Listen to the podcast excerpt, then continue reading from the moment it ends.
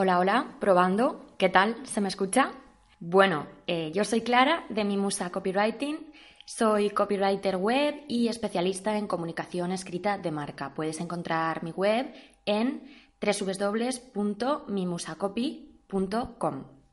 Te quiero dar la bienvenida a este audio al que ni siquiera le estoy llamando podcast todavía porque, bueno, lo estoy lanzando un poco a modo de prueba para ver si te gusta este tipo de contenido en este tipo de formato y según tu feedback, si me dices que te gusta, pues mi idea es seguir, seguir creando eh, este tipo de audios y, bueno, formalizarlo un poco más en forma de podcast. Te quiero dar la bienvenida, eh, muchas gracias por estar aquí escuchando y ahora mismo te voy a explicar en qué consiste esto y cómo, cómo quiero enfocar. Bueno, seguramente si, estás como yo, mm, estás un poco resucitando de, las navidades y volviendo poco a poco a la rutina en tu negocio. Espero que hayas empezado a tope de motivación y bueno, pues que, que, estés empezando a poner en marcha esos propósitos de negocio que seguramente te han rondado la cabeza estos días, ¿no?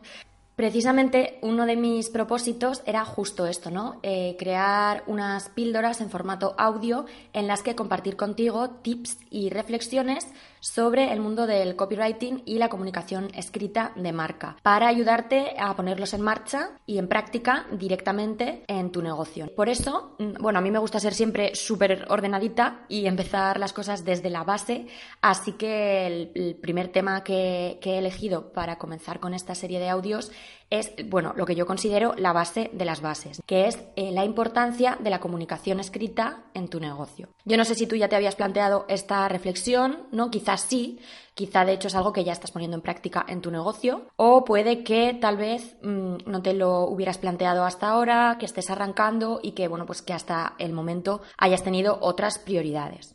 Está genial, sea como sea. Yo creo que, estos audios o audioclases te van a resultar útiles en, ambos casos. Así que está genial, estés en el punto en el que estés. Te cuento cómo voy a enfocar este tema hoy. Entonces, lo que, lo que he hecho ha sido recopilar las tres razones más importantes que yo considero por las que es de vital importancia trabajarte la comunicación escrita en tu negocio. Pero antes de empezar, sí que quiero hacer hincapié en una cosa, y es que, bueno, me estás escuchando hablar todo el rato de comunicación escrita. Eh, ¿Por qué me centro en la comunicación de tipo escrito? Bueno, en primer lugar porque es, mi especialidad, entonces, bueno, pues no, me apetece meterme en, en, otros jardines que no domino, ¿no? Pero vamos, que fundamentalmente me centro en la comunicación escrita porque es la que hoy en día predomina en Internet. Es cierto que cada vez Internet da cabida a, otro tipo de formatos súper variados, ¿no? Pues como la imagen, el audio o el vídeo, pero es cierto que el mayor porcentaje del contenido está en forma de palabras escritas. Y, bueno, es el contenido que, vas a crear de forma más habitual para tu negocio, ¿no? Porque, bueno, pues eh, es el que vas a plasmar en tu web, en tu blog, redes sociales, en los emails que envías a tus clientes, en las cartas de venta, etc. Si te parece, vamos a empezar ya con, con, esas tres razones, así que voy a por la primera. La primera razón por la que creo que es imprescindible que trabajes esta comunicación escrita en tu negocio es porque si no comunicas no existes. Bueno, esto lo podemos extrapolar a la comunicación en general, ¿no? Si no cuentas que, que tienes un negocio, que haces lo que haces y que trabajas de la manera en la que trabajas, nadie se entera. Y lógicamente tú lo que quieres es que la gente se entere para que te encarguen, ¿no? Tus, para que te compren tus productos o te, encarguen tus servicios, porque lo que quieres es tener un negocio rentable y no un simple hobby. Si estás aquí es porque quieres vivir de lo que te apasiona, entonces te interesa llegar a, a, clientes para conseguir ventas, ¿no? Esto es un poco, bueno, pues lógico, ¿no? De cajón. Por tanto, tú puedes tener un negocio y puedes estar trabajando algo genial en tu casa de puertas para adentro, que si no lo cuentas nadie se va a enterar de que existes.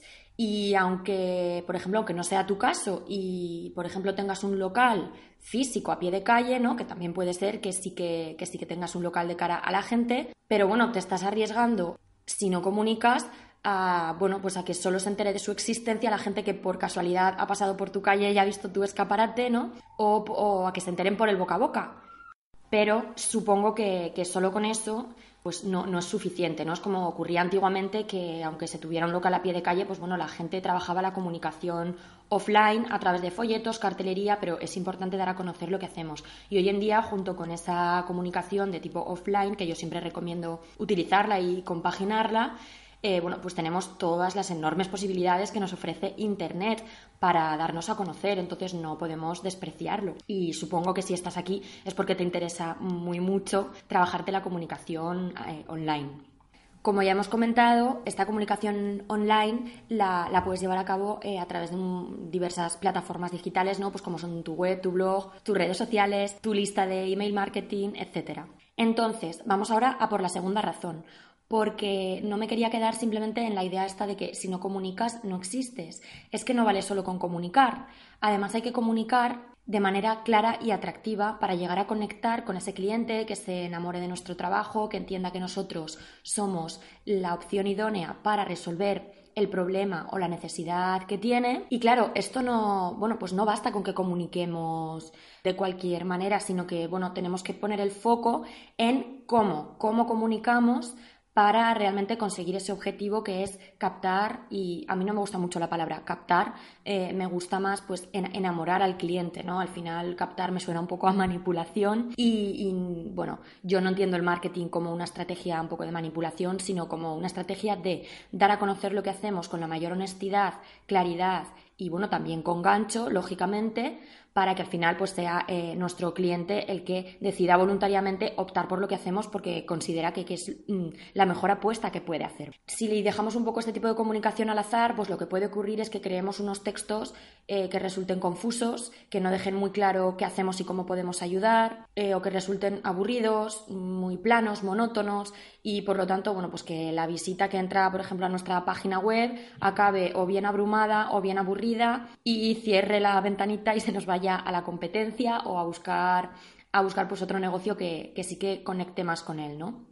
Otra consecuencia de no trabajarnos a conciencia el cómo comunicamos, pues puede ser, por ejemplo, que al final exista una incoherencia entre lo que estamos contando y luego cómo, cómo, es realmente nuestra marca y nuestro negocio, ¿no? Por ejemplo, esto suele pasar mucho, solemos tender a veces a creer que para demostrar profesionalidad nuestros textos tienen que ser un poco, tienen que sonar un poco como si estuviera hablando ahí el señor ministro, ¿no? Y ser un poco, pues, demasiado formales o robóticos. Entonces puede ocurrir que tú tengas una marca súper cercana, por ejemplo, que haces una artesanía súper cookie, pero que cuando te da por ponerte a escribir los textos de tu página web, te salga ese modo ministro y empieces a escribir de manera súper formal y retorcida con lo que el cliente pues encuentra ahí como una incoherencia, ¿no? De, pues bueno, cuando va a tu local tú eres una tía súper maja y, cercana, pero luego en tu web parece que estés subida en un estrado, ¿no?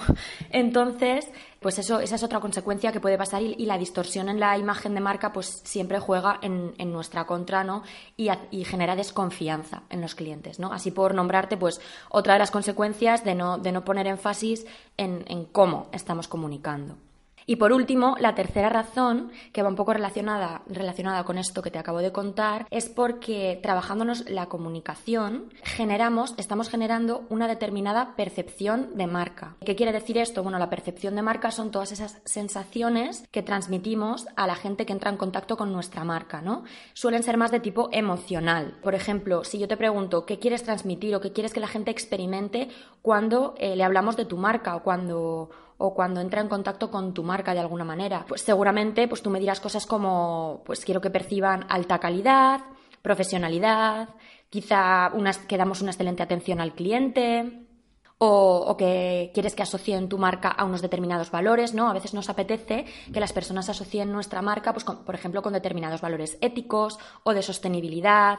Todas esas sensaciones que nuestra marca destila son lo que se conoce como percepción de marca y esta percepción se construye en gran parte a través de las palabras escritas, a través de nuestra comunicación escrita de marca. Por eso, mm, si quieres un ejercicio que te puede ser muy útil, si has decidido, bueno, pues a partir de hoy empezar a trabajarte esta comunicación escrita de marca, te propongo que te plantees la siguiente pregunta. ¿Qué quiero que la gente piense de mi marca? ¿Vale? Estaría genial que te, que te, hagas esta reflexión y escribas unas líneas con lo que te vaya viniendo, ¿vale? Porque es a partir de ahí desde donde podemos empezar a tirar del hilo y a plantear técnicas y estrategias concretas de comunicación escrita para transmitir, para generar esa determinada percepción que, tú quieres eh, generar. Eh, para que se entienda súper bien esto de la percepción de marca, me ha apetecido, porque es algo que, bueno, me parece que todo se entiende siempre mucho mejor con ejemplos concretos, así que me ha apetecido ponerte un par de ejemplos en los que se ve muy claro cómo dos marcas, dos grandes marcas, a través de su comunicación escrita están trabajándose esa percepción concreta que han decidido generar. Estas dos marcas son del mismo sector, se dedican a lo mismo, pero tienen un posicionamiento diferente. Esto quiere decir que se dirigen a un tipo de cliente diferente, pero, como te digo, se dedican a lo mismo, ¿no? Que es temas de hogar, de mobiliario y de decoración de interiores. Estas dos marcas son IKEA y Vitra. Entonces vamos a ver primero IKEA IKEA ha decidido que lo que quiere generar en sus clientes potenciales o en las personas que entran en contacto con, esta marca son sensaciones como cercanía, familiaridad, sensación acogedora, que es una marca asequible y funcional. Por eso, si vamos al catálogo de IKEA, vamos a ver en él que aparecen pasajes o expresiones como las siguientes que te voy a leer ahora. Dice, refiriéndose a una mesa, por ejemplo, dice el lugar ideal para soñar despierto y entre paréntesis, o para pagar las facturas. Refiriéndose también aquí a un edredón nórdico, dice, no vendemos abrazos, pero sí calidez. O, en este caso, hablando de un sofá, o de los sofás en general, dice, no hay un lugar como el sofá para acurrucarte y disfrutar de un atracón de series, ponerte al día con los niños o chatear con tus amigos en pijama. Por eso nos esforzamos para ofrecer sofás con el estilo, el precio y las medidas que gusten a todos. Aquí vemos como IKEA está siendo súper coherente, ¿no? Pues con esa percepción de marca que, quiere transmitir y su comunicación escrita. Ahora vamos a ver Vitra, que sería, bueno, se dedica, ya hemos dicho, a lo mismo, pero la, percepción de marca que quiere generar en este caso es innovadora, de diseño, elegancia y confort, ¿no? Son las sensaciones que, que Vitra quiere transmitir. Mm, sería una marca un poco más premium y exclusiva. Entonces, si nos vamos a su, a su página web, leemos su presentación y vemos que es la siguiente. Crear productos y conceptos innovadores en colaboración con grandes diseñadores es la esencia de Vitra. Los clásicos de Vitra representan el diseño innovador del siglo XX. Hoy en día, combinando su experiencia técnica y conceptual con la creatividad de los diseñadores contemporáneos, Vitra desea seguir ampliando los horizontes del diseño. Bueno, en este caso, pues también vemos mucha coherencia entre la percepción de marca que quiere generar Vitra y cómo la traduce en palabras escritas en su página web. Ya hemos visto las tres razones, ¿no? Espero que te hayan convencido. Y vamos a ver cuál puede ser la conclusión de esta primera mini audioclase de todo esto que hemos ido viendo.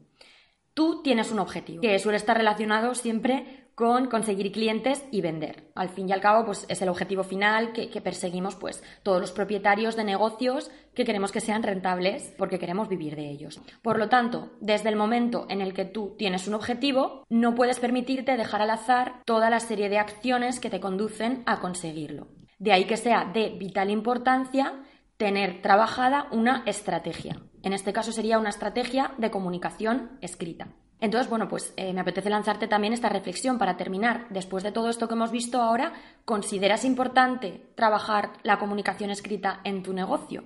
Si tu respuesta es que sí, te gustará saber que para próximas audioclases lo que tengo preparado y lo que quiero que, vayamos viendo son tips y técnicas concretas para ir trabajando esta comunicación escrita y para que puedas ir ya poniendo en práctica cosas para irle dando forma, mm, pues eso, a tu comunicación escrita de negocio.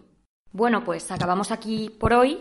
Como te comentaba al principio, si te ha gustado este contenido, te ha resultado útil y te mola este formato, ¿no? Te parece pues guay y fácil de consumir, me encantará que me lo hagas saber porque, bueno, pues así me animas un montón a seguir creando el contenido en este formato, ¿no? Nada, quiero darte un montón de gracias por escucharme y nos vemos en la próxima audioclase. Un abrazo y te espero en mimusacopi.com.